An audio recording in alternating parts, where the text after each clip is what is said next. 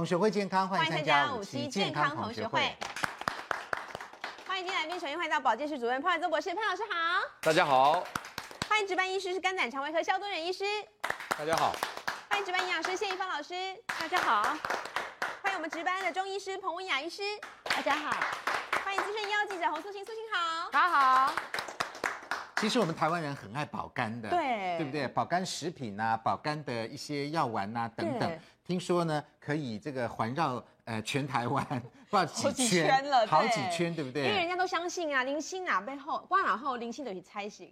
对，挂哪背后零星的欧杯哦，这句话好重要哦。全台湾大概可能花百亿元在这个上面，是，但是偏偏呢，其实我们很多行为却是伤肝的而不自知，是哦，自己都不知道。对，所以我们今天找了九大伤肝的杀手。嗯嗯，看他们杀的我们这肝脏是片甲不留，哦、所以换句话说，这些行为我们要尽量的减少。嗯嗯，要注意一下。没错，好，那首先呢，肝脏的入门第一步，第一款是什么呢？脂肪肝。每个人都有这个入门款。哎，有啦，嗯、我有。现场没有脂肪肝的，请举手。而且洪医师没有。哎，潘老师也没有啦。潘老师已经已经毕业了。已经毕业了哦。本来有轻度脂肪肝。哎，怡芳老师也没有，对不对？一直都没有啊，也没有。你看，哎，那我有脂肪肝。消失，你有脂肪肝啊？我有脂肪肝，但是因为我肝功能正常，所以这属于良性的，就要注意一下。对，要注意一下。好，那你就来带我们看一下你的肝，好，搞不好就是你的肝。来，首先我们来看看哈，正常肝跟脂肪肝，脂肪肝真的是国人很多很多。有的人不以为意，那其实它严重的话也会造成很严重的影响。就，正常的肝的颜色，嗯，跟猪肝的颜色差不多，暗红色，这是脂肪肝，这是重度吧？都已经重度了，这全部 都是白色了，变黄黄色了，黄色，好像这个机油的黄色。对，那真的脂肪肝在显微镜下是这样子哦。对，这个白白白白一圈一圈就是脂肪哦，这么多。像这一圈是比较正常的肝脏细胞哦，它的它的中间细胞核还在细胞的中间。但是下面这些细胞，细胞核都被挤到旁边，挤到旁边，那么白白的就是脂肪，把它挤挤过去。对，所以说整个肝脏细胞里面就充满了脂肪。那这样子，我们的肝脏细胞还能正常工作吗？你想中央政府被挤到旁边会正常吗？哎呀，这 对被占据有点问题。我们平常看到超音波，我们有看没懂哈，就不晓得说在超音波影像上面，医生在看，有时候他也给我们看，我们也看不太清楚。来教我们一下，如果在超音波的话，究竟会形成什么样的情况？这两个是正常的，是不是？对，这两个人其实是同一个人。同一个人，对，他是减肥前，在减肥后，嗯，那么时间差距是半年的时间啊，那么体重是十二公斤减下来，哇，这么多。那减肥前我们看一下这一大片白色的，这一整片都是肝脏，这一片都是。哦，哎，就是这样的形状，对对对对对，这样的形状出来了，会看。那减肥后呢，肝也是在这里，可是颜色已经比较黑。对，它的颜色呢，应该跟正常的肝的颜色，跟下面这个椭圆形这肾脏的颜色啊，这是肾脏，对，这是一样的，右肾，所以这边跟这边颜色是一样。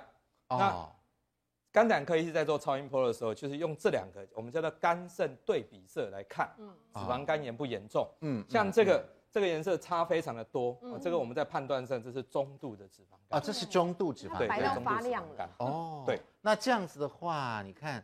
它的这个肝脏的形状都出来了，没有那么油油亮亮。对，所以减肥后就完全正常。那它这个是正常的肝。对，而且它肝功能原本这里是异常，减肥后呢也完全就恢复正常。来，我们大部分的人很多是轻度脂肪肝，包括我哎，我都是轻度的。对，所以跟胖瘦呢其实哎有一点点关，但是可能跟吃的东西对也不一定。来，轻度脂肪肝大概是五到十趴的肝细胞聚集了脂肪。所以五到十趴的这个肝脏呃可能不能正常的排毒啊解毒等等。那中度的话大约了哈是十到二十五，也就是四分之一哦，四分之一的肝脏不能正常工作，那就严重了。重度的话就是二十五趴的这个诶肝细胞聚集了脂肪，所以肝功能可能就是严重受损了。嗯、哦，我特别提一下是，事实上轻度、中度、重度哦，嗯，呃我们在流行病学调查上，轻度的脂肪肝它会造成肝功能异常率大概在百分之十。所以它 GPT 会异常的比比例，那中度呢就到百分之三十，哦，到了重度呢是五成，一半的人会肝功能异常。五成啊，对。那我刚刚提说我自己也有点脂肪肝，嗯，但是因为我的 GPT 正常，这样就不会进展成坏的东西，不会变成纤维化，甚至说肝硬化。嗯嗯。但是假设你的 GPT 高，那就要小心了。也会往下走下去。好，我们来看看这个正常肝是这样哈，对，脂肪肝就是真的有一点油油亮亮。嗯，呃，如果我们呃自己不保护好自己的话，就会往这边走，对不对？肝纤维化、肝硬化、肝癌，哎呦，好可怕。对，所以说每一个有脂肪肝的人，下一句一定要问一下说，那我的肝功能正常吗？一定要问你的医师，我的 GPT 正不正常？嗯，假设不正常，要立刻采取行动，否则就会往下走。所以，如果脂肪肝有，然后啊、呃、GPT 又不正常，那显示出什么样的意义？那表示你的肝脏正在发炎，正在发炎。因为从良性的单纯的脂肪肝变成脂肪肝炎，嗯、这个时候在发炎状态。因为那个 GPT 其实就是肝脏发炎指数，嗯嗯，这个指数越高。就表示发炎越厉害哦。好，了解了。好，那接下来我们要怎么办呢？我们要认识谁是我们肝脏的杀手，谁是造成我们肝脏发炎的主要杀手呢？来，第一个杀手出现了，第一个叫做睡眠不足。来，这个消医师留步一下，睡眠不足是我们这个伤肝的第一大杀手啊，有这么严重吗？对，睡眠不足确实是会有很大的问题，因为睡眠不足的时候你会吃得多。哦，吃的多，啊、吃的多啊，因为想睡觉，呃，想吃东西。对，其实，在大概七八年前，美国哥伦比亚大学就做过这个研究，嗯、一样是找年轻的学生，当他睡眠不足的时候，他身体的荷尔蒙产生很大的变化，是。会造成饥饿的饥饿素上升，哦，然后肾上腺素也会上升，嗯，可是呢，会抑制食欲的血清素，嗯，跟瘦素却下降了，嗯，所以呢。抑制食欲的下降，促进食欲的上升，就会想吃啊。对，了解了解。而今天这一篇呢，在我们内科学还蛮重要的一本杂志《内科学学志》呢，他讲说，他更进一步讲，睡眠不足对脂肪细胞有伤害，有伤害啊？什么伤害？直接对脂肪细胞伤害？对啊，等于说对被人说这个脂肪细胞对胰岛素的反应会下降百分之三十。不灵敏了。那我们之前一直提到说，所谓的胰岛素阻抗性，嗯，其实就是这个东西，嗯，因为胰岛素是要把它的功用呢，就是要把血糖送到细胞里面去，嗯，那送到什么细胞？其实脂肪细胞还蛮重要的，是一个，嗯，然后再来是肌肉细胞啊，甚至肝脏细胞，嗯，但是当这胰岛素反应力下降的时候，就是胰岛素产生阻抗性了，嗯，那长期下去的话，会导致糖尿病。因为血中的血糖就上升了嘛，因为它进不去啊，嗯嗯，然后再来是那进不到脂肪细胞，可能进到肝脏，就变成脂肪肝了，嗯，那甚至于因为它睡眠不足，刚刚讲了，它食欲会大增，对，所以它会过重，嗯，好，有的时候你有没有发现睡眠不足的时候，你反而会变更胖，这是为什么呢？这边有说，你看脂肪细胞对睡眠减少的反应非常明显哦，得不到充足睡眠的话，身体会储存更多的物质在体内，例如脂肪细胞，如果在肝脏堆积的话，引起脂肪肝。换句话说，我们身体很紧张，睡眠不足，它就一直存，一直存，一直存，它存在肝脏里面。因为现在上班族真的工作时间又长，诶，上班打卡制，下班责任制，是，诶，家庭主妇二十四小时 seven eleven 制，都在操，对不对？全部都在操劳。来问这个现场的五位专家，哈，来告诉我们一下，最近如果我们觉得好累、莫名其妙的疲劳，是不是就是肝不好的现象之一呢？是不是就是肝不好的现象？如果很疲累的话，哦，潘老师是不一定，哎，三位专家都是不一定。这边，哎呦，这个是彭医师认为不是，对，好，彭医师认为不是，然后素卿认为是不一定。哎，彭医师为什么是？叉叉叉叉比较多。对，其实肝不好的人，他会有一些症状，比方说容易累、容易疲倦，但是绝对不可能反过来，就是说这样就是肝不好，他有可能是啦，但绝对不等于，不可以逆推回来。是，对。来，潘老师帮我们解答一下，嗯。为什么大家都写的是不一定呢？我想，如果说是你觉得很累的话，那后面原因很多啊。如果说跟肝有关的话呢，那目前我们所知道的，像猛暴性肝炎、肝硬化，嗯，或者是肝癌末期，哦，确实会觉得非常的疲劳哦。但是脂肪肝不会，对不对？不会，不会，因为脂肪肝刚刚我们这个呃肖医师已经讲得很清楚了，它的在轻度或中度的情况之下。它产生肝脏发炎的比例最多也只不过到三十趴啊，而且肝脏发炎的情况之下也不会觉得很累，为什么？因为我们肝脏只要四分之一正常工作啊，你就完全没有症状。嗯，所以因此如果说疲劳好累一定会跟肝脏有关系的话，只有这三种，就是猛暴性肝炎、肝硬化跟肝癌末期。哦，但是如果是这三种的话呢？你不会只觉得好累跟疲劳，哦，还有你会觉得非常严重的恶心、呕吐、食欲不振、眼睛变黄、皮肤变黄，所以这些东西全部都出现的时候呢，通常你不会只有觉得好累好疲劳而不去看医生啊，一定已经跑到急诊室去了。对，是。那可是除了刚刚这三种，不是只有这种症状之外呢，其他有那种好累好疲劳的情况呢，它像什么东西呢？我举一个例子跟你讲，像这个带氧不足，因为我们氧气不够的时候呢，我们燃烧 ATP 就那个能量燃烧不出来。那通常像贫血，嗯。啊，像心脏的这个泵浦功能不好。或者肺脏交换不好的时候呢，嗯、这三种非常容易觉得累，嗯、所以你会发现说哈，像心脏瓣膜回流非常严重的人，或心脏已经叫做叫做心脏衰竭人，那个我跟你讲，走两步就累。哦，这样子，对对对，你知道吗？是有的严重到是平地走都会累哦，嗯，只能坐着。那有的人比较轻松，比较轻一点的，就是爬楼梯才会累，会喘，嗯、觉得不能动。有没有？嗯、你现在想起来了没有？是。所以像这种东西是心脏供血不足，或贫血，或者呼吸交换、氧气交换不足、氧气不充足的时候，全身觉得非常的累。嗯、这个其实才是最常遇到的。对。但是如果说你是一动，嗯，就会觉得很累，坐着就不会很累的话呢，哦，那那个就比较偏心心脏跟那个肺脏。啊，心脏肺脏。心脏跟肺脏好。嗯、那另外还有一种呢，就是肾脏。其实跟肾脏比较有关系，为什么？对对，因为我们身体有很多废物是靠肾脏排除的。是。那肾脏如果不能排除废物的时候呢，肾那个脏东西就堆积在全身，堆在全身，那就很累。哦。为什么？因为脏东西全部堆在全身就很累，所以你其实看肾脏病人，有慢性肾炎的病人，他就会非常的累，很累。反而是这种会很累。还有一种其实也是比较危险的，什么？就是癌症。真的，就是你身体如果有一个癌细胞在长，你暂时没发现的情况下，那可是你觉得非常的疲累。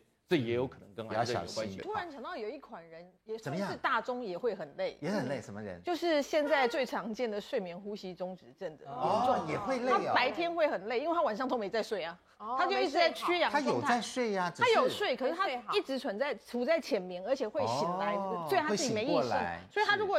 那种睡眠呼吸中止很严重，有没有一一一个时间内可能暂停呼吸很多次那种人？哦，其实他第二天他是觉得非常的累。所以如果我们睡觉起来觉得已经睡七八个钟头应该够了，还是很累，搞不好是睡眠呼吸中止症，也要去看医生一下。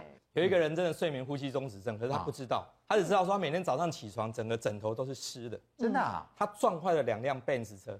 嗯，两辆车都撞得稀巴烂，人没怎样。梦游啊？不是，开车。对，他开车开车就是撞电线杆。为什么？因为他晚上虽然都睡，但是没有睡着。哦，了解了。他本身是在交响乐团里面一个音乐家，他居然在乐团演出的时候可以睡着，然后被指挥骂，最后才来求医。重度的睡眠呼吸中止症。那中医讲的肝火旺，是不是也是跟肝是有一点关系呢？那肝火旺是不是其实也是一个表现，肝脏不好的表现？嗯，其实中医觉得啊，如果你容易疲劳，不代表说你的肝不好。肝火旺也不是肝功能异常，完全是不一样的事。所以这种反而是情绪太过郁卒引起的一种脉象。比较像现代医学的自律神经失调啊，对，我觉得比较像自律神经失调。所以像肝，它其实第二个最主要就是藏血的功能嘛。对。那如果肝血不足，全身营养状态不够的时候，你会有一些头晕、贫血、心悸啦、失眠之类的症状。晚上如果你会睡不稳，老是做梦，白天容易惊醒，在中医也是属于肝比较不安静的这种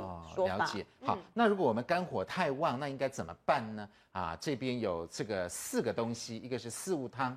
草莓、番茄跟苦味食物哦，是这些保肝的食物哈，我觉得保肝食物对它特各有特色啦。对，四物汤是大家最常用补肝血的。四物可以补肝血啊？对，因为它里面四个就是当归、川穹、白芍药、熟地黄。其实当归跟川芎成分就是阿魏酸，它不但可以补血，还可以促进我们心肌缺血的现象。那我们男生肝火旺也会开吃四物啊？其实男生是很适合吃，真的对四物汤的，绝对不是女生的专利，尤其是更年期的男性其实很适合。哎呦，那不就是我跟萧医师跟潘老师？这边讲的就很奇怪，我从来没有听过。草莓是养肝高手啊，去肝火高手。草莓是保肝食物哦。草莓算是，因为它主要是因为酸。酸就是主收引，那肝的部分是因为这个部分是养肝，那可以去肝火，是因为它红色入心，去心火，去心火，心跟肝其实它是一个母子，对，母子关系，肝生心，所以肝火降了，心火就会降，是因为这个原因啦。那它主要是因为富含丰富的维他命 C，可以增加我们铁质的吸收，所以对于这个调理肝也非常的好。番茄也是因为红色吗？红色很好，除了养心之外，它比较偏，就是因为肝火旺引起很多人会口干舌燥，或是舌苔比较厚这些症状的效果比较好。所以如果我们口干舌燥，呃。脾气不好，脾气暴躁，然后晚上睡得不好，感觉很疲累，所以吃吃番茄，吃吃草莓，对，配个苦瓜哈，然后消除疲劳，因为苦味可以让我们就是恢复我们的精神，这样。这边的苦味食物还包括了杏仁，还有芹菜，对，好，这是中医告诉我们，如果肝火旺的话，吃吃这一些，我想。至少吃这些应该口臭也就没有。而且女生吃草莓应该会觉得很幸福吧？对，应该是，应该是蛮不错的。如果我们以营养学来看，因为草莓里面含花青素，那其实花青素本身能够减少脂肪肝的形成，是有帮助。那番茄也是含有茄红素，本身也可以减少脂肪肝。那苦瓜有什么帮忙呢？因为苦瓜能够减少胰岛素的阻抗性，其实对我们肝脏还是有帮助的。哦。好，来，我们来看伤肝九杀手的第二个杀手是什么呢？嗯、早上起床后不及时排尿，也会伤肝哦。这也会伤肝吗？换句话说，我们早上起来应该要赶快去上厕所，是才不会伤肝。真的是这样子吗？广告回来之后告诉你解答。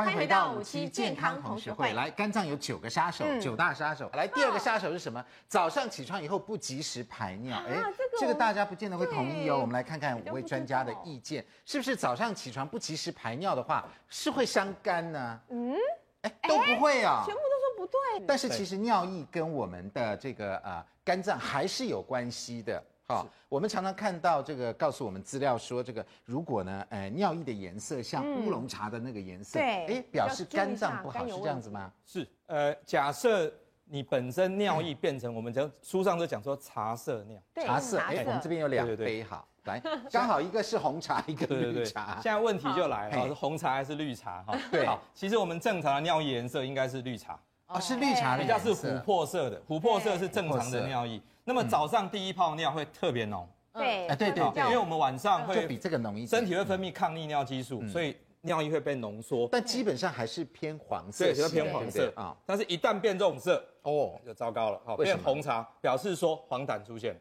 哦，黄疸，黄疸，黄疸出现了，因为当你的肝脏发炎了或者阻塞了，嗯，那么我们的胆红素变这没有办法顺利排出去，从胆道出去的时候，对，它会逆流回血液里面。那第一个，你的眼白会变黄，变黄，眼白会变黄色。嗯，好，那从剩下有一部分呢，从尿液排出，从尿液排出去了。哦，对，所以是那个胆红素的颜色跑进去了。没错。哦，那我我昨天晚上有个病人，他就说哦，好疲倦，因为前一阵子 GPT 比较高，是，而最近哎，小医师，我眼睛变变黄了，真的。好，一看，好，尿液尿出来就这个色，就这个是，茶色，赶快开始治疗。当他的。病情得到控制以后，它的胆红素会逐渐降下来，他说降到一点五以下是正常的，那他们的尿液颜色就恢复正常，所以也是可以判断指标之一哈。是的，所以这两杯红茶、绿茶，大家记得要会比较。对，要比较像绿茶。不要认为尿液跟肾呃跟肾脏有关，对，其实跟肝也有关系。对，其实跟肝脏也是有关。而且其实除了颜色有关之外啊，刚刚那个早上那一泡尿的问题啊，如果换一个问法，就可以打圈。怎么讲？就是憋尿会不会伤肝呢？会。要憋尿，憋尿会。因为台大他们郑建廷教授他们做过一个研究，就发现说在憋尿的时候啊，因为你憋尿的时候，你可能会有一种神经的交感神经紧张或干嘛，他就发现可能你通过肝脏的血流会有一些什么变化。后来反正他们后来测出来就会发现相关的一些自由基的伤害就会在肝脏出现。哦，所以憋尿不仅会伤害你的肾，你的泌尿道系统还会伤肝。那其实还有一个也能够看出是不是有肝病的表征哦，就是蜘蛛痣跟呃肝长。到底什么是蜘蛛痣呢？我们请萧医师来告诉我们。有人会这样子在脖子上有这样一个红点，好像有一个头，然后向外蔓延这样子，就是血管发生什么样的问题？这个这个就很像一只蜘蛛嘛。嗯，好，中间是它的身体，旁边是它的脚。对，哦，所以叫它蜘蛛痣。那肝脏科医师最怕看到病人身上出现这种。真的？有时候我们在看肝病的病人，说有肝硬化的时候，特别一定把衣服捞起来看，看他的前胸跟他的上手臂。哦，所以主要在这个地方，对，在这里哦，甚至在脸上，那有没有出现蜘蛛痣？为什么都在这里？为什么在这里？为什么在这边？原因就不太清楚。但是呢，蜘蛛痣它主要产生的原因是因为当肝硬化的时候，嗯，它肝脏对于雌激素要消要代谢它的时候，这种功能下降。雌激素，雌激素，因为其实男生女生我们体内都有雌激素，都有，对对。那雌激素要经过肝脏代谢把它对处理掉，嗯。但是肝硬化的时候，这种处理的能力就下降了。哦。所以病人的身体的雌激素会上升。对。那么这个时候，它会对雌激素本身对血管的扩张，哦，血管扩张。对对对对哦，所以这些微血管就扩张了，都充血了。对对对。嗯、那另外一个，除了说雌激素之外呢，我们在手掌哦，就我们的大手指这边这个、嗯、这个掌，在肉这里，对，对还有小指这边这两块呢，可能会出现红红的，哦，就像这一块红的、哦，出现比较红，哦，出现比较红。出现这种情形呢，也是一个肝硬化的现象。这里也是肝硬化。对对对，这个是红红的呢，哈。对，这个也是因为雌激素的关系。哦，所以这个扩张。对，当肝脏坏掉的时候，肝硬化的时候，它的功能真的下降了。那么它的代谢的能力低下来，所造成的一些状况。所以蜘蛛痣、肝掌，你看都是。呃，肝脏都是肝病的末期了，就是后面已经到了肝硬化的阶段，跑出这些征兆。对，这个都是比较后面。那持续多久呢？比如说像红红的，我现在也红红的。可是你这个红应该不是，这是肝长啦。这个这个没有，这个红，这个没有那么红了，没有那么红。还有很红的红。对，还有特别提示，事实上有些例外。哦，特别提示没有。好，孕妇呃，因为它的雌激素非常的高，哦，所以它也会产生。所以不是说出现蜘蛛柱。啊，原来你是。所以赶快去检查一下。其实这个字出现，并不表示一定是肝硬化。来，另外一个杀手跑出来了，暴饮暴食。暴饮暴食会把我们肝脏杀的片甲不留吗？会吗？好，来，我们请这个五位专家，五位专家来举一下牌。暴饮暴食会不会伤肝呢？潘老师来告诉我们一下。它可以讲成是我们身体的总务室，或者是收发室。哦。那它今天收了营养分进来以后呢，它能够直接给你们用的。他就先给你们，这样我省得累，对。对不对？比如说一进来，假设说呢，你已经吃进了维生素 A，那你如果要的话呢，我就直接送给你。对，如果你吃进来的这个什么呃三酸甘油脂，你要的话，我就直接送给你。对，如果你吃进了胆固醇，你要的话，我直接送给你，我省得累啊。对，所以我就是一个收发室哦，邮差送进来东西哦，安德药丢给你，好，金立药丢给你，好，彭医师药丢给你，然后呢，丢到最后你不够用了，然后我就说，哎，奥比尔。麻烦呢哈，开戏哈，制造。制造，所以你可以看到胆固醇也是这样嘛，你吃进来胆固醇我都先送给你用，对，然后用到不够了以后谁做？后头人要做，后头人做。所以因此肝脏在负责总收发室的时候呢，如果你一天按照正常的三顿，在正常的时间，我正常工作的时间，你给我正常的量，对，我日子做得很轻松，是。因为我三班，我只要早中晚。正常都是吃这么多，对，而且进来又不会有很多垃圾，吃的又很好的话呢，那我工作很轻松。为什么？哎，早起来休息会，好啊，开机休困，对。那中午来休息会，开机休就好了。那晚上来休息开就没有加班，对，是。好啊，如果你暴饮暴食是什么意思呢？好，我早上来等着某米二几板，没东西，没东西进来，对。好了，那我请问你，那没东西进来，你以为我就很闲吗？嗯，不是，不是啊，因为后头人要东西。哦，听懂了吗？对对。在按后头要，本来我进来，我可以直接就转手给你啊，我还是蛮轻松的。那你现在不吃进来，我不是要负责给后面吗？还是要给。哦边要八叉啊，对，腰的都叉啊，对。好了，那我就丢丢丢，我累死了。哎，你这个小子为什么今天你要进来？你要送货进来你不送，对，害我紧张的要命，临时凑一凑给他用出去了，总算。后头没吵了，对，我是不是很累了？对，天不该被戏耶。对，你下一顿要再这样搞，我不累死吗？下顿那个十倍的，一大堆，对，你要搞了十倍来，然后你搞十倍来，我更累，你知道什么？怎么更累？你知道？你知道？我送给他们照道理，我这是轻松了，对不对？不是，因为呢，我的收发是爆满暴增。那我收发是暴增的时候，我要干嘛？我要清洁啊。对，好，那我要金马龙博朗梅迪呀。以前是问人家要，人家都要，我很高兴。现在猛想狼龙不爱迪了，刚刚好像高丽菜大出啊，然后他 对不对？大出我连丢都来不及啊。对，现在怎么办？只好往哪里塞？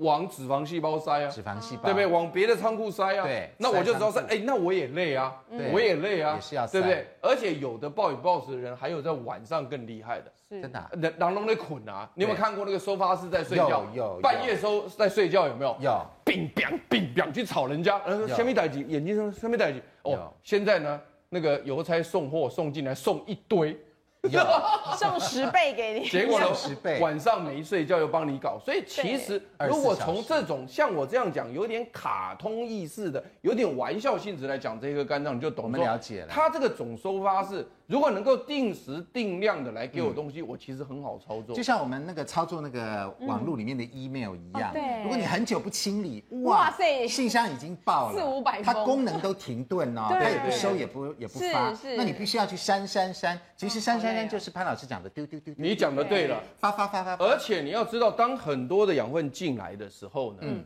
那这时候因为我堆积的很多，对，那我人已经累死了，嗯，我半夜也没人起来弄。堆在那边就脂肪肝呢，越堆越多啊，越堆越多啊，所以这个问题很大，所以希望大家一定要记得，暴饮暴食是非常不好的习惯，除了对肝脏不好的话，对很多的脏器都不好，所以因此呢，我非对不可。如果如果还有一个错的话，你们还有一点点侥幸的心态啊！我们刚刚看到那个 孔医师举了一个圈，对，他想说暴饮暴食可以吃水果或蔬菜，偶尔吃一下。现在知道了，收发室呢，我们不要让收发室变成太胖，脂肪肝那就糟了。收发是爆炸，对，收发是爆炸不能爆炸哈。所以这是伤肝的九个杀手里面的第三个哈。那事实上呢，其实有的时候呢，我们的这个暴饮暴食是因为情绪跟压力所造成的。对，有时候人家说好像是情绪很荡的时候，会一直吃来泄压。哎，失恋、失业，哈，工作压力大的时候，对，工作压力大的时候，有的时候真的会造成我们暴饮暴食，这些都是情绪压力所造成的。那情绪压力造成的话呢，我们必须要中医告诉我们要疏肝理气，换句话说就是。那个肝脏要降低它的那个 loading，要赶快把那个信发一发。那怎么样去发信呢？哎呦，可以按穴道，按穴道让它发信，是，就是跟按滑鼠是一样的。对，来，我们请这个彭医师来告诉我们。哎，这边介绍了三个，一个是太冲穴，还有一个是饥饿点哦。哎，按这个可能不错，少吃一点。还有一个是神门穴，是。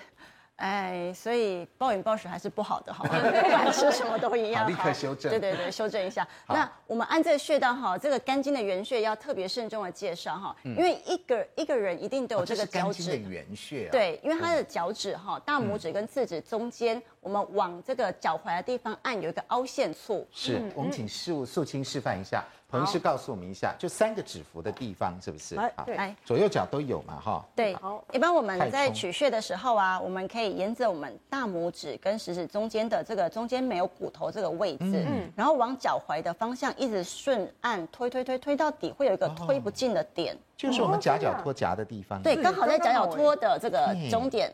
所以下次觉得生气的时候，就把脚翘起来，然后用力捏这个位置，按那个点。对，用力按这个点，太冲穴就可以得到舒压的感觉。我还以为说只要天天穿夹脚拖就有舒压的感觉，原来是这样子啊。对，不过它的位置是在往这边比较高的地方，对。所以这边如果设计一个猪猪，搞不好有那种脚底按摩的效果。自己在那边捏猪，所以太冲穴的好处就是让我们。不要冲动了，对，不冲了，冷静一下。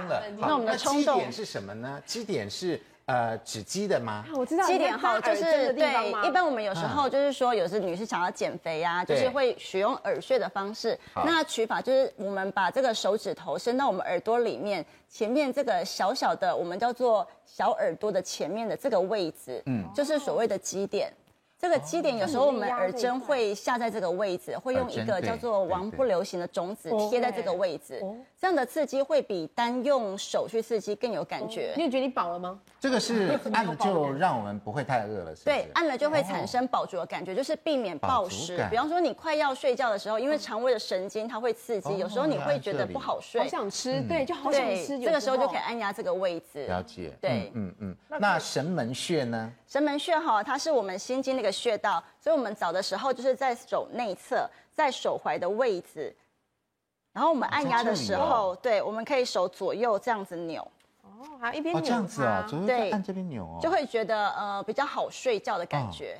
对，嗯嗯。今天这三个穴，这个最有感觉怎么办？最有感觉啊。对，主要是这个心脏的功能比较弱，最近可能运动比较少，所以睡眠脑神经系统对，所以睡眠的状况可以从增强增强这个心脏活力来改善，这样子。好，所以这个三个穴道都蛮蛮实用的哦。像耳垂这个部分，还有一个叫做内分泌点的穴道。哦，假设对你是因为内分泌引起的这种肝火旺。然后变成暴食症的话，我们整个耳垂就可以直接捏它，效果也蛮好的。对。对，其实中医耳朵的穴道蛮多的，蛮多的，对，蛮多的。很大的功用哦，好，所以介绍这三个穴道可以治疗我们这个压力引起的暴饮暴食。好，首先大家赶快把这个学会，几点啊？对，饿的时候按一下，就不会想吃了。九点多了，如果觉得肚子饿的话，赶快按一下，是等下睡觉。那我们先进广告，广告回来之后赶快就要上食物了。那如果我们对保肝要好的话，究竟有哪些食物会比较好呢？广告回来就告诉你。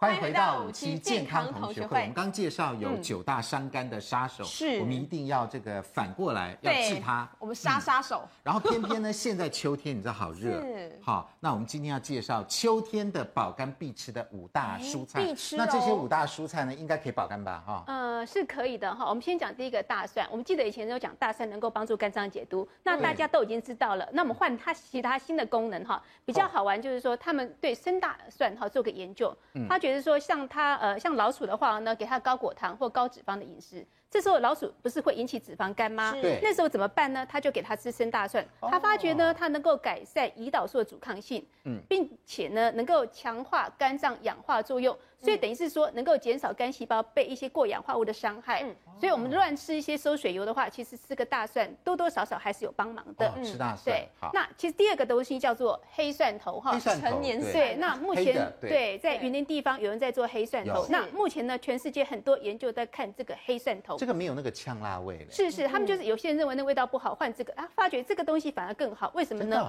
它里面含 S C 丙半胱氨酸哈，它发觉呢能够促进一些受伤后的肝。肝细胞能够再生，哈，尤其是受伤后的肝细胞，哈，嗯，那对于脂肪肝呢，还有肝纤维的话呢，具有抗发炎还有护肝的作用，哦，所以呢，这个黑蒜头呢，具有护肝的作用，所以这两个都好，对，这两个都好，好，好，来空心菜，那空心菜到底哈对我们肝脏有什么帮助呢？在印印度他们传统医学呢，如果说一个黄疸的病人他没有药医的话，就让他吃空心菜，就可以治疗他的黄疸，哈。那后来我们发觉它里面到底有哪些成分呢？第一个叶绿素，叶绿素能够帮助肝脏解毒。另外呢，还有三奈酚，还有胡皮素。嗯、那这些植化素呢，就有抗发炎、哈抗氧化、抗发炎、降血脂、利尿，还有抗糖尿的作用，等于是可以减少脂肪肝。我们再记得一样东西，三奈酚跟呃胡皮素，我以前有教过，就是什么痛风的病人如果吃这个话呢，能够减少尿酸哈的形成，能够减少痛风的发作。空心菜。对空心菜等于有两个好处，哦、对肝。对我们有痛风的病人都有帮助。都好好来，另外还有哪三个呢？香菇、百合跟芹菜。香菇。好，那至于香菇的话呢，可能大家认为是它有纤维素，当然它有纤维素哈，的确可以护肝。可是另外还有两个成分，叫做紫丁香酸跟香草酸哈。嗯、那这边都有英文名字，大家可以看哈。它发觉呢，对慢性肝损害哈，它有抑制纤维化的作用。嗯。所以呢，肝病病人应该可以吃哈，减少对，呃。肝硬化的情形哈，可以减少它发生。好另外，像百合的话，因为百合是中国的食物哈，那个外国比较少哈，他发觉它里面有秋水酸碱，他发觉呢也能够减少肝纤维化还有肝硬化的作用。嗯、那在呃，另外就中国大陆有一篇研究是发觉说，百合里面的一些多糖类哈，嗯，它能够让我们一些肝肿瘤细胞哈，能够有抗肝肿瘤细胞，等于让一些肿瘤细胞自己能够杀死。嗯，自己萎缩，嗯，自己萎缩哈。好，芹菜，芹菜我们比较少吃。对，芹菜应该是春天的菜哈。是。那台湾应该比较少见。那台湾有个跟芹菜差不多的，叫做大颗菜。哦。那最近有大颗菜，大颗菜，哎，其实蛮好吃的。它其实是十字花科。那十字花科因为最主要是含有一些所谓的，呃，应该是含硫化物。这些含硫化物能够帮助我们肝脏解毒。是。那因为它认为有清凉解毒的个功能哈。那事实上在呃。中国古代认为是说它可以清肝明目的作用哈，所以对一些慢性肝炎的病人的话，他认为是可以抗发炎，所以有帮助。十字花科都有都是保肝的。对，十字花科都有保肝，因为它其实芹菜味道哈是人家做芹菜水饺或芹菜煎饼，那嗯、呃、有些餐馆有在卖，像江浙餐餐馆有在卖这样这道呃这个菜。可是呢，如果买不到的话没有关系，其实我们油菜有类似的功能，油菜、油菜还有大白菜、小白菜都有。所以这个是秋天保肝必吃的五大蔬菜哦，哎，大蒜啊、香菇啊、百合等等，这个提供给大家。那另外，如果嫌这个很麻烦的话，还有一个很简单的，说咖啡，说咖啡也能够保肝，而且还指出来是叫美式咖啡哦。美式咖啡。我们请肖医师来带我们一起来看一下，这边有一个护肝咖啡的排行榜，说第一名叫做美式咖啡，也就是说，咖啡如果是烘焙的越浅的，嗯、不要重烘焙哦，烘焙，烘焙的越浅的，对以及用热水冲它越多的这两个条件之下，它的这个保肝护肝的效果最好。所以呢，就从高排到低，分别是美式咖啡，再来是 espresso，再来是 cappuccino，再来是拿铁、摩卡。那比较差的是虹吸咖啡、冰滴咖啡以及冰咖啡，所以我们要喝咖啡就不要喝冰的了，要喝热的往上走。那咖啡真的能够保肝吗？有研究吗？是，我想这是日本的研究，嗯，他是观察京都八九万人，哦，观察一段时间，嗯，他发觉假设一天喝一杯咖啡，嗯，那么会得到肝硬化的风险降到百分之七十八，七十八，也就是降低了二十二 percent，嗯，好，那么只要一天是喝两杯咖啡。嗯就降到五十 percent。嗯，只要一天喝四杯咖啡，太多了吧？那剩下风险剩下百分之二十五，多了。OK，四杯。好，那这个研究里，因为里面它里面也包含 B 型肝炎、C 型肝炎的病患哦，所以感觉起来好像是对这个是有效的。嗯，那当然最近有一篇是新加坡他们也做，新加坡也做相关的研究，就发觉说对脂肪肝、化学性肝病有用哦，可是对 B、C 肝呢，可能就不太有用哦，所以。不同的国家会出现不同的不同的结果，嗯嗯嗯、但是这就是流行病学的研究。那到底是里面咖啡里面含有什么样的东西，让大家觉得它能够对肝好？OK，好，当然这边讲瑞典的研究哈，他发觉说应该是咖啡豆里面的绿原酸，绿原酸是刚刚安德说。刚才哥说，哎，那个假设烘焙的时候不要烘焙的太熟，嗯，哦，假如说太长的时间的话，会把绿原酸破坏掉。哦，是这个原因。但是在泡的时候，又希望说在温度呢泡的长一点点，泡高一点，泡高温一点点，高温一点，泡长一点，因为再怎么高，再怎么高温也不会超过一百度啊。对啦，也是。可是烘焙的时候可能温度是相当高，哦，所以在一百度左右，像美式咖啡那样，可能对绿原酸出来会比较好。对，因为你看哈，刚好美式咖啡就是怎么样呢？它就是浓缩咖啡。好，然后美式咖啡通常的那个籽比较淡，哈，籽比较淡，然后呃，它是大量的热水泡成的美式咖啡。我们晓得咖啡分成这个浅烘焙一直到深烘焙，最浅烘焙的话呢是咖啡豆呈现黄褐色，有没有？哈，它的香味比较淡。那一直到重烘焙呢都是意式烘焙的意式咖啡，例如 cappuccino 啊什么的，这个都是很浓的。美式咖啡刚刚好在中间。啊，咖啡豆是栗子色，口味温和，所以它是中烘焙的。好，所以换句话说，再加上热水冲，所以造成美式咖啡它这个保肝的效果比较多，绿原酸萃取出来比较多。来，怡芳老师有没有要补充的？护肝效果的话，一个是绿原酸，另外一个就是咖啡因，这两个都有。有对，嗯，呃，那如果说我们光是绿原酸的话，哈，他们有个研究非常好玩，他是说如果它咖啡如果烘焙的话，哈，嗯，呃，如果说它的重量少于大概百分之十四的时候呢，其实绿原酸含量最高。那大概是、哦、呃烘到几分钟呢？烘到五分钟左右的时候，哦、它是它其实绿原酸可以保存最多。那其实他发觉跟我们豆子也有关系。我们知道豆子有两种，一种是阿拉比卡哈，一个是罗巴斯塔，两种。罗布斯塔。罗布斯塔，他发觉罗布斯塔的那个呃豆子里面呢，绿原酸含量比较高。那这些呃罗布斯塔，罗布斯塔通常比较平价，对对对，而且比较苦，比较苦，味道比较浓。他发觉绿原，它绿原酸多。对，绿原酸是怎么判断它绿原酸多呢？就是有点苦味，而且有点金属味，表示它里面绿原酸含量比较多。这样子。对，我们喝起来是阿拉比卡比较好喝，是，可是香醇，比较比较没那么酸，比较没有那么酸。对，嗯，不过也是很好玩哈。我们就有个研究是说，我们同样是 espresso 咖啡，他们在英国，他们发觉他们去二十个地方去买同样 espresso 咖啡，他发觉哈那个地方呃绿原酸的浓度呢可以相差大概有十七倍那么多哦，这么多啊。那咖啡因也相差大概有四倍那么多，所以表示对对，所以表示说，哎，这个东西可能在不同的烘焙或不同的做法当中，事实上咖那个绿原酸跟咖啡因对影响它。我们现在只列两个条件，一个是你要把热水冲，把它冲出来；另外一个是浅烘焙，对不对？对。搞不好有另外别的条件，对对，再跑出来，因为说差十七倍，同样 espresso。对。那加了奶，我们还会加奶或者是加糖。会不会有影响到它的？有影响。其实我跟你讲，加奶跟加糖的话，反而会引起脂肪肝。他有真的有做研究，所以他有不要加糖，不要加奶，对美式就好。对你这个问题问的很好，因为美式也有没没加糖的吧？对对，美式通常是没加糖，是我们自己要另外加。对，老外真的有做个研究，发觉还是会变成脂肪，而且很好玩，就是说你在咖啡这呃你在过滤的过程当中哈，看你有没有用一些滤纸。有过滤的话哈，它事实上里面有两个，一叫咖啡醇跟咖啡白质，如果过滤掉的话呢，比较能够护肝的效果，比较能够就是说减少脂肪肝的产生。有，可是美式咖啡有绿的。对，可是那两样东西也很好玩。那有些研究认为说，这两样东西呢可以抗癌。那也可以减少黄曲毒素对身体伤害，所以也 对，所以就是说你会发觉这些研究目前就还在争论当中哈，大家可以看你自己觉得什么样好，你就用什么方式好。如果你真的脂肪肝的病人，你就过滤好；那如果没有脂肪肝的话呢，哎，你就不用过滤。滤了以后，那滤纸再舔一舔，再把那些元素再舔回来，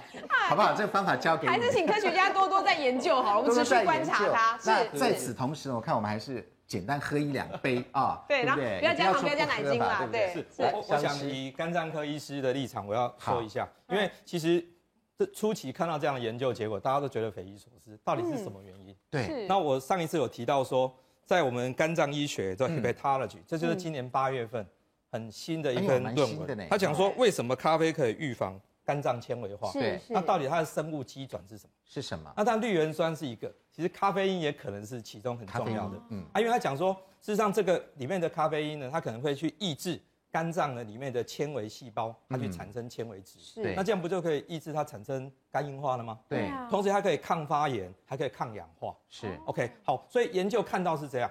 那可是呢，这个是广泛性的，像刚刚我们京都那个研究是。B、C 肝、脂肪肝、化学性肝病全部都包含在一起了。可是我们非常担心，我们的民众、我们的国民只要听到这样的结果呢，都去喝四杯了。B 肝、C 肝他也不去治疗了，脂肪肝也不减肥了，喝酒的化学性肝病他也不戒酒了。他说我喝咖啡就好，其实是不行的。不行。他这只是一个等于一个保护，嗯，保护一个健康的一个一个基转而已。可是他原本的他的病原体。例如说，B 肝、C 肝，B 肝应该有药可以处理的，C 肝有干扰素可以治疗啊。那脂肪肝本来就是跟体重有关系，你要减肥啊。啊，喝酒的化学性肝病，哎，一定要戒酒啊。对，所以这个是不能废的。了解。那假如这些都做了之后，你还想说保护一下肝脏，让肝脏解毒功能好一点，再来这个时候来喝一下。可是还是要注意两点嘛。刚刚说不要加糖，对不对？对。好，还有小心喝了会心悸、失眠的人也不太适合喝啊。对，所以糖跟牛奶就少加了，嗯，少加为妙。好，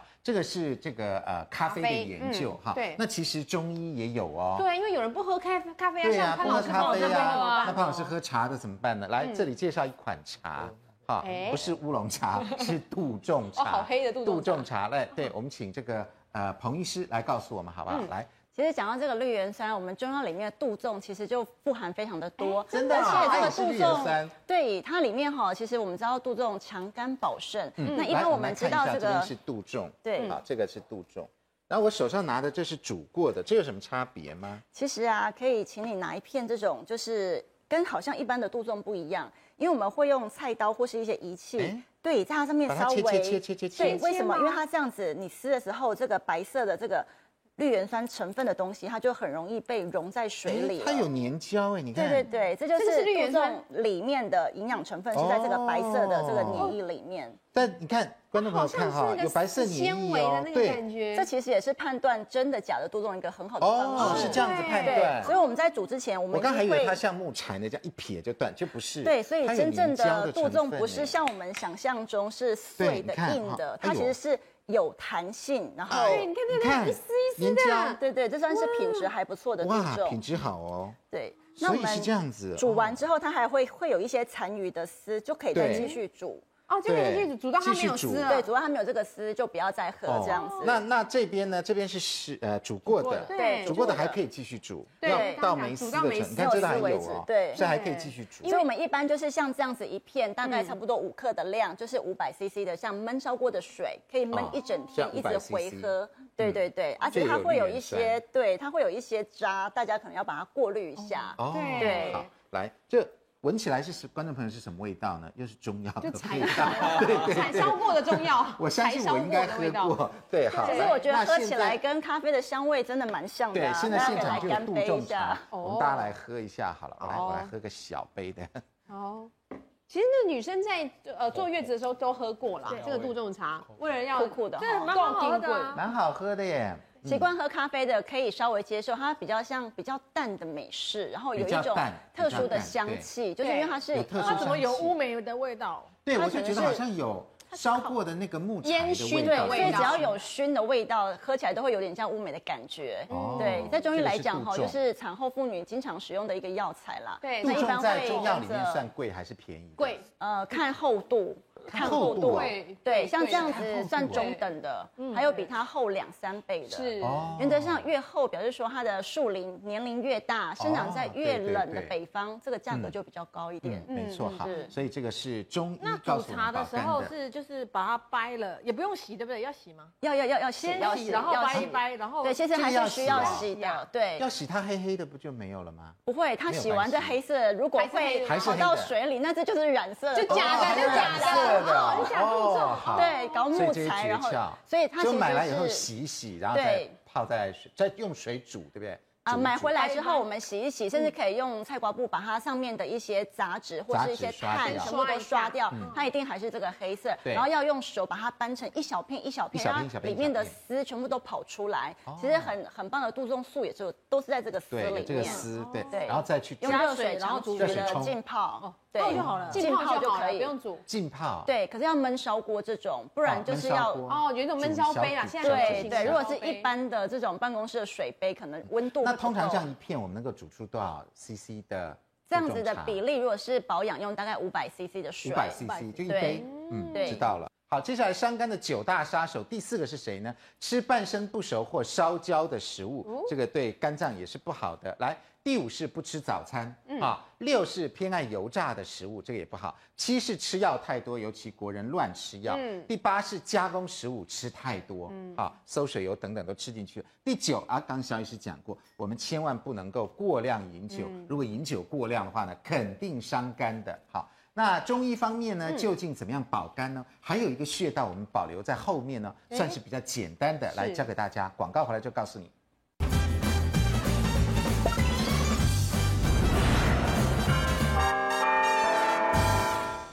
欢迎回到五期健康同学会。我们保肝呢，除了喝杜仲茶以外，来那个彭医师告诉我们，是不是这个姜姜茶也可以啊？对，老姜皮啊，它有非常用老姜皮哦。对，老姜皮它呃肉的话，它会比较燥热，因为一般如果肝不好的人就不要喝一些上火燥热的食物，所以像姜皮是很好的选择。所以姜皮我们要留着，那刮刮刮刮都刮掉了。